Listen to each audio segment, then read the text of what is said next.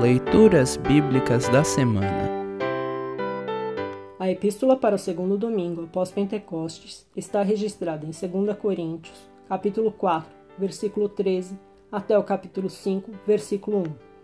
Para compreender melhor este trecho, ouça esta breve introdução.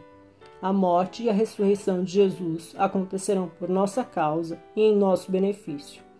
Os sofrimentos e aflições dessa vida não se podem comparar com a alegria e a paz da vida eterna que Jesus oferece a todo aquele que nele crê. Nós cremos e testemunhamos a nossa fé às demais pessoas, a fim de que também elas cheguem à salvação.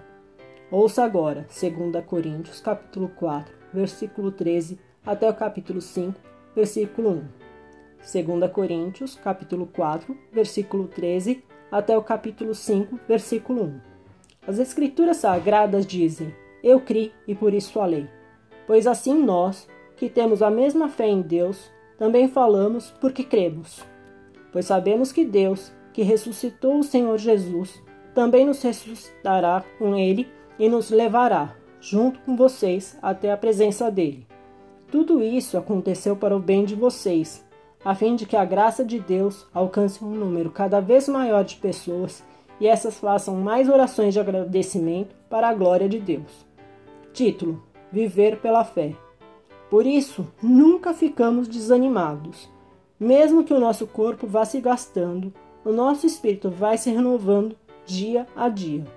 E essa pequena e passageira aflição que sofremos vai nos trazer uma glória enorme e eterna muito maior do que o sofrimento, porque nós não prestamos atenção nas coisas que se veem, mas nas que não se veem. Pois o que pode ser visto dura apenas um pouco, mas o que não pode ser visto dura para sempre. De fato, nós sabemos que quando for destruída essa barraca em que vivemos, que é o nosso corpo aqui na terra, Deus nos dará, para morarmos nela, uma casa no céu. Esta casa não foi feita por mãos humanas, foi Deus quem a fez, e ela durará para sempre. Assim termina a leitura da epístola para essa semana.